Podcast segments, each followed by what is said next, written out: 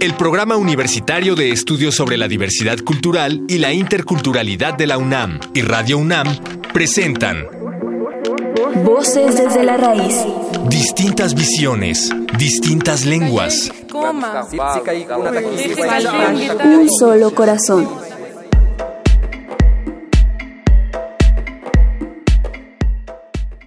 Alfredo López Austin, doctor en historia, nos habla del valor de las lenguas maternas en México.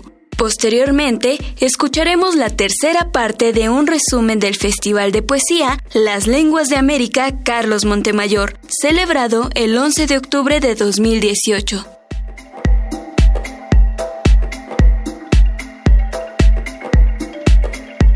Hay que tener mucho cuidado nosotros tratamos de resolver todo desde la forma más sencilla. Aquí estamos trabajando con etiquetas. ¿Qué es lo que hacemos frente a una desigualdad real entre la mitad de la sociedad, que es femenina, y la sociedad, la otra mitad, que es masculina?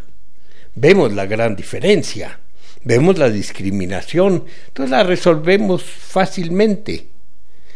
¿Cómo? En vez de decir mexicanos, decimos mexicanas y mexicanos. Ah, ya resolvimos todo. No, no es, eso no es, eso es infantil buscar esas soluciones.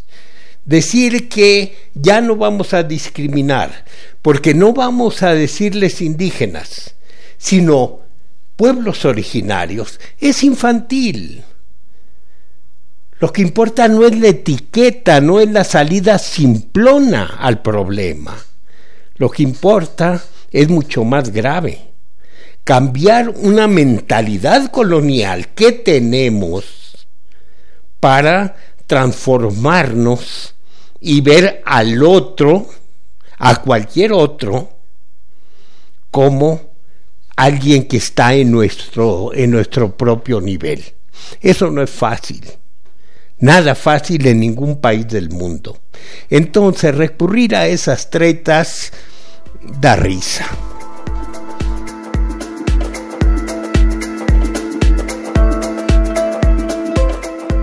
Nuestra siguiente poeta es Luis Dupré, nació en Sherbrooke, Quebec, en 1949 y su traductora es la poeta Silvia Prat.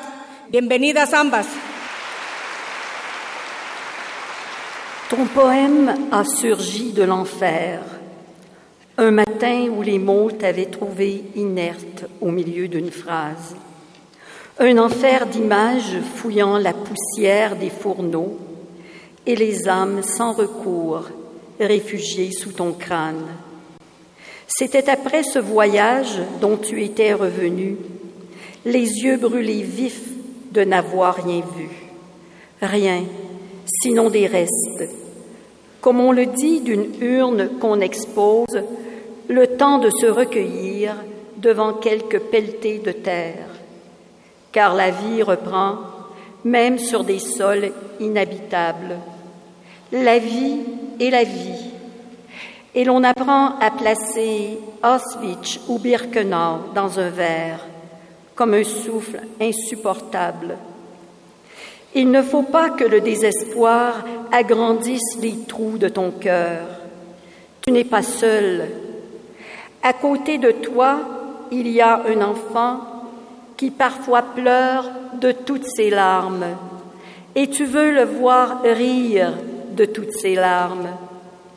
Il faut des rires pour entreprendre le matin. Et tu refais ta joie telle une gymnastique en levant la main vers les branches d'un érable derrière la fenêtre où une hirondelle veut faire le printemps.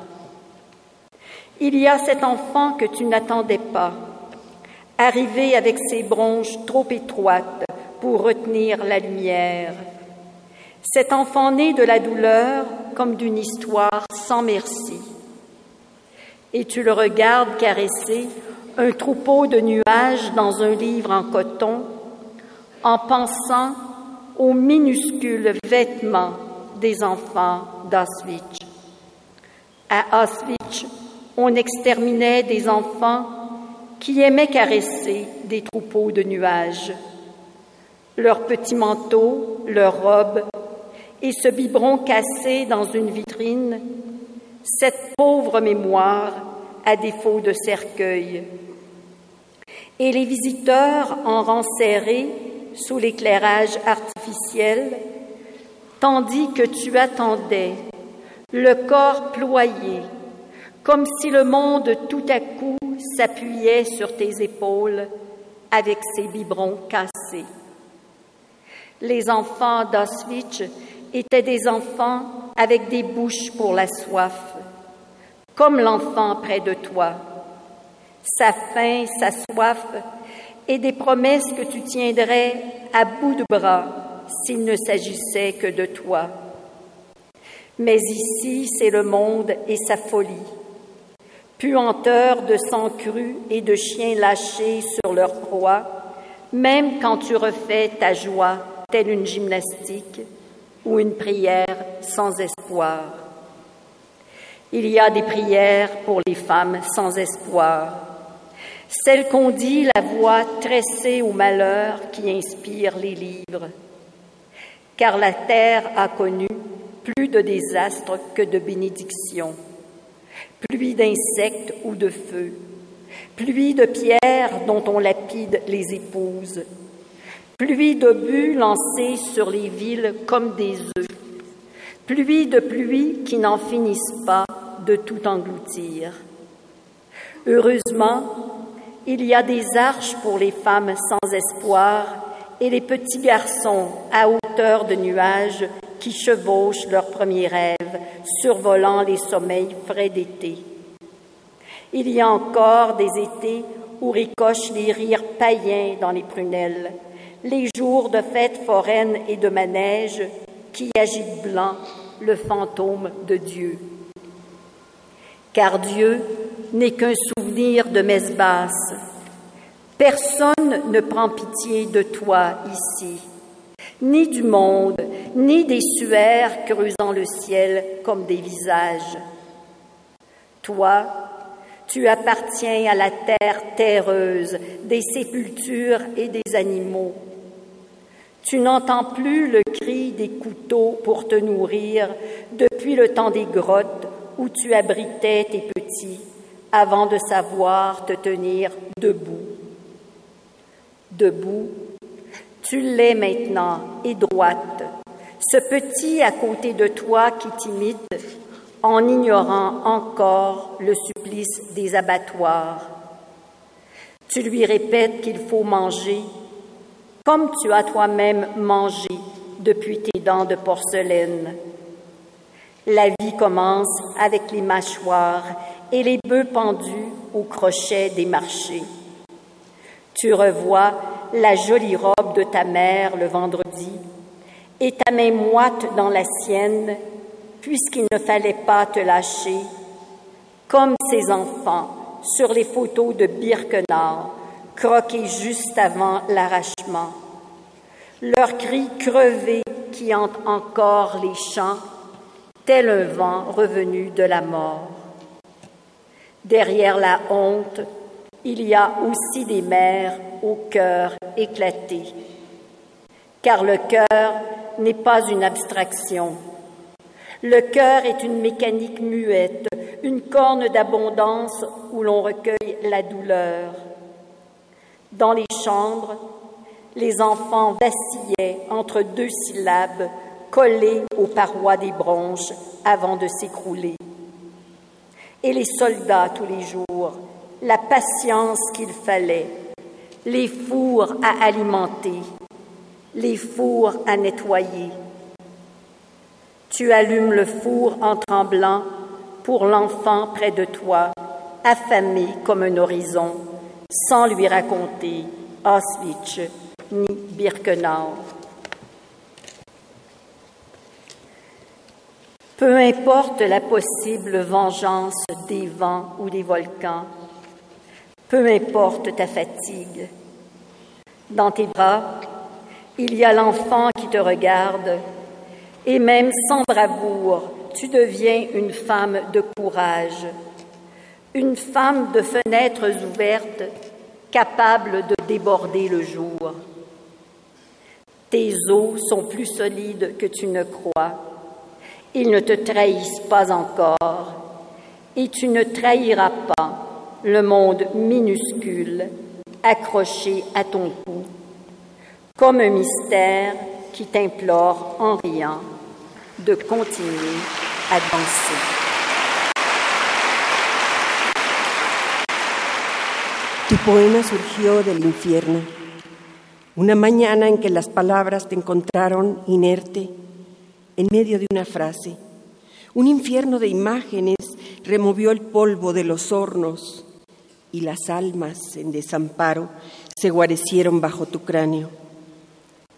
Fue después de aquel viaje el que regresaste, con los ojos calcinados por no haber visto nada, nada sino restos, como uno dice de una urna exhibida, el momento de meditar ante algunas palabras de tierra, porque la vida renace incluso sobre suelos inhabitables. La vida es la vida. Y uno aprende a plasmar Auschwitz o Birkenau en un verso, como un hálito insoportable. No es forzoso que la desesperanza acreciente los huecos de tu corazón. No estás sola. Junto a ti hay un niño que a veces llora con todas sus lágrimas y deseas verlo reír con todas sus lágrimas.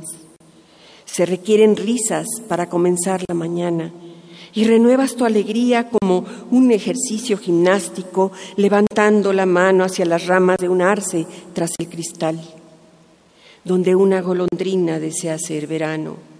Ahí está ese niño que no esperabas, que nació con los bronquios demasiado estrechos para retener la luz.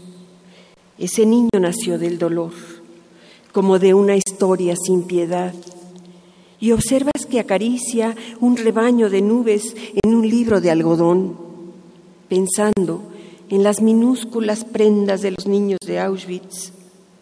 En Auschwitz se exterminaba a los niños a quienes les gustaba acariciar rebaños de nubes. Sus pequeños abrigos, su ropa y aquel biberón roto en una vitrina, ese miserable recuerdo a falta de ataúdes. Y los visitantes en una fila apretada bajo la iluminación artificial, mientras esperabas con el cuerpo encorvado, como si de repente el mundo se apoyara sobre tus hombros, con sus biberones rotos, porque los niños de Auschwitz eran niños con bocas para la sed, como el niño junto a ti, su hambre, su sed y promesas que mantendrías con gran esfuerzo si solo se tratara de ti. Pero aquí es el mundo y su locura, hedor de sangre cruda y de perros que se lanzan sobre sus presas, aun cuando rehaces tu alegría como un ejercicio gimnástico o una oración sin esperanzas.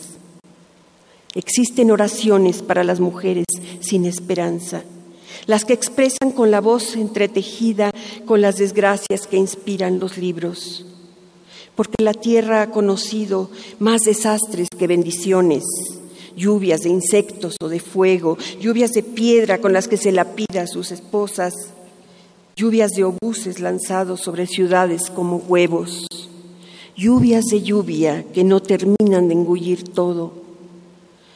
Por fortuna existen arcas para las mujeres sin esperanza y los niños a la altura de las nubes que cabalgan sus primeros ensueños, sobrevolando los sueños frescos de verano. Todavía existen veranos donde rebotan las risas paganas en las pupilas, los días de ferias y de carruseles que agitan blanco el fantasma de Dios, porque Dios solo es un recuerdo de misa rezada. Nadie tiene piedad de ti aquí, ni el mundo ni del mundo, ni de los sudarios que surcan el cielo como rostros. Tú perteneces a la tierra parduzca de las sepulturas y de los animales. Ya no escuchas el crujir de los cuchillos para alimentarte desde el tiempo de las grutas donde resguardabas a tus pequeños antes de aprender a tenerte en pie. En pie estás ahora y erguida ese niño junto a ti que te imita, ignorando aún el suplicio de los mataderos. Le repites que es necesario comer, como tú misma has comido con tus dientes de porcelana, porque la vida empieza con las mandíbulas y la carne de res colgada en los ganchos de los mercados. Recuerdas el lindo vestido de tu madre el viernes y tu mano húmeda en la suya, pues no había que soltarte, como a esos niños en las fotos de Birkenau. Bosquejadas justo antes del desarraigo, sus gritos huecos que rondan todavía los campos como un viento que regresa de la muerte. Detrás del oprobio también hay madres con el corazón hecho trizas, porque el corazón no es algo abstracto, el corazón es un mecanismo mudo, un, cuerpo de, un cuerno de abundancia donde uno recoge el dolor. En los cuartos, los niños titubeaban entre dos sílabas pegadas a las paredes de los bronquios antes de sucumbir. Y a diario los soldados, con la paciencia necesaria para alimentar los hornos, para limpiar los hornos, Tú enciendes el horno temblando para el niño junto a ti, hambriento como un horizonte, sin relatarle Auschwitz ni Birkenau. Poco importa la posible venganza de los vientos o de los volcanes, poco importa tu cansancio. En tus brazos está el niño que te mira e incluso sin arrojo te vuelves una mujer valerosa. Una mujer con ventanas abiertas, capaz de franquear el día. Tus huesos son más sólidos de lo que piensas. Todavía no te traicionan. Y tú no traicionarás el mundo minúsculo aferrado a tu cuello, como un misterio que te implora riendo que continúes bailando.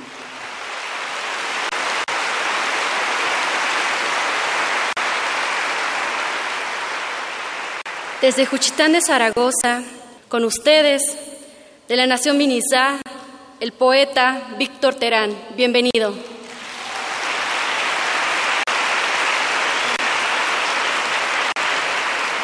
Pakestovi, Girutingalang, Jinya, Negendara Kanesa, Garuni Bininanjo, Dani Gichilayu.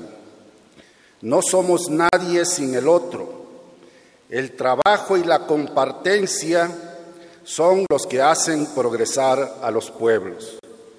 Rigille Girato, Necadillado Chigundarari, reciban todos mi abrazo y estos poemas en zapoteco. Duba, a mi maestro y amigo Carlos Montemayor, pochote sagrado que ofrendó su corazón y su inteligencia al servicio de la hermandad y de la justicia. Ruza dubaya ni jabastine ya nagibaro yudustilu dubatende dubawati tuvagu chachi kadibigu. Belle belle stuva nirukou, lempa vasendu cacessa, lempa canda anasquana, redauquani washini shiana stica che tostilu, negere sala gido lorucavi, gigi, raccaghie, ghisce vicenda. Ricarunda nerunda castijalu, nerabuna, ba'dugabia, binda kani, binda ma, bini cindani gendarunda gici, pariale laci lugatti lugigu, getto singananna gunda, getto singananna gunda, bika, bika, bika, zandagunugira negiranga guyanu bini liju gundalu guyou. Girezalu gataneuguna gunalu gunalu gunalu. Neyana nuarari nuakutieyu duchinji stilu bichewanisi gubicharo. Gubijaro, gibayosho rusani, netilajido chau. Signos. Dibujo claridades profanas en la bóveda anchurosa de tu templo, signos improbables, besánicos, escandalosamente iguana, por no decir tortuga. Llamaradas tus líneas, saltitos de conejo impúdico, liebre en celo. Viene la noche a encender la ira de tus muertos y el carrizo sonoro de tu pecho grita a pueblo y se rehace piedra honda. Releo tus versos y me nombras lépero, lételos, léete más. Zambúyete en la lectura si quieres perecer ahogado. Solo los muertos cantan, solo los muertos. Escribe, Escribe, escribe. Hay tiempo para todo y todo es ganar el pan, cantar, bailar, pasear, coger, llorar, llorar, llorar. Y aquí me tienes, encalando tu templo ígneo, hermano mayor, sol entero antiquísima lámpara de aceite noble. Dios quise. Margaret Randall es escritora, fotógrafa, militante, feminista y activista social. Nació en Nueva York en 1936. Participó en el movimiento estudiantil mexicano de 1968. Bravo. Recibió, merece un aplauso eso, recibió la medalla al mérito literario en Ciudad Juárez en 2017. Durante los años 60 fundó y editó, junto con el poeta Sergio Mondragón, la revista literaria bilingüe El Corno Emplumado. La poeta zacatecana María Vázquez Valdés es su traductora. Con ustedes, Margaret Randall.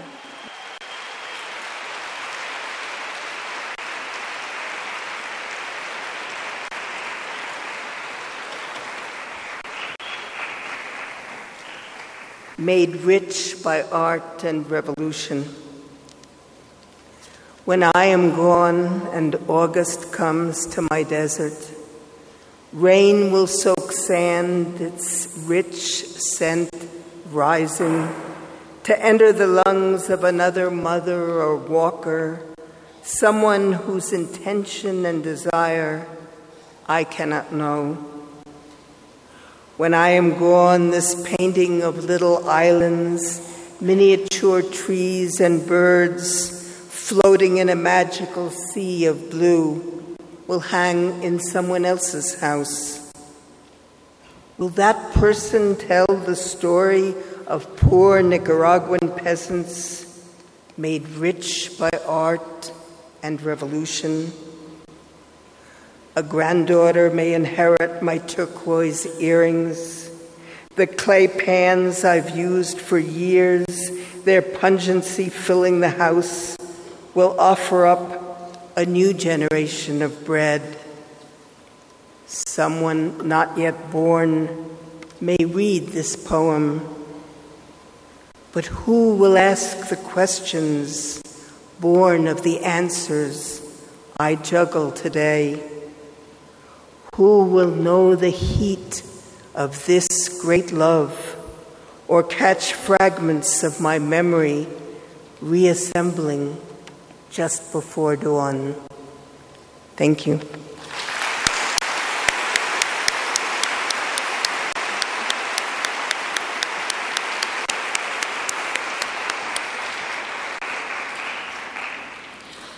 Enriquecidos por el arte y la revolución.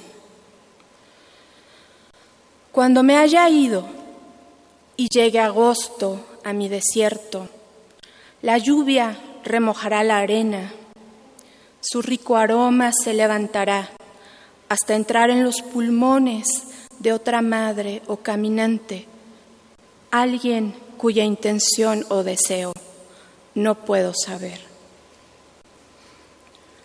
Cuando me haya ido, esta pintura de pequeñas islas, árboles y pájaros en miniatura, flotando en un mágico azul del océano, colgará en la casa de alguien más.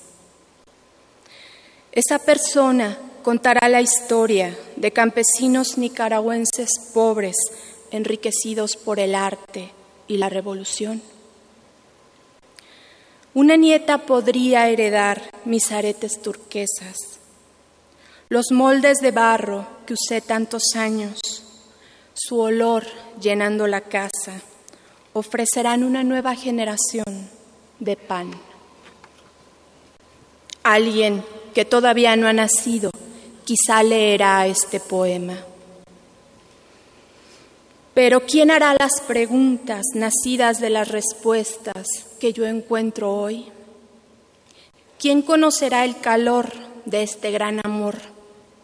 ¿O atrapará los fragmentos de mi memoria reuniéndose justo antes del amanecer?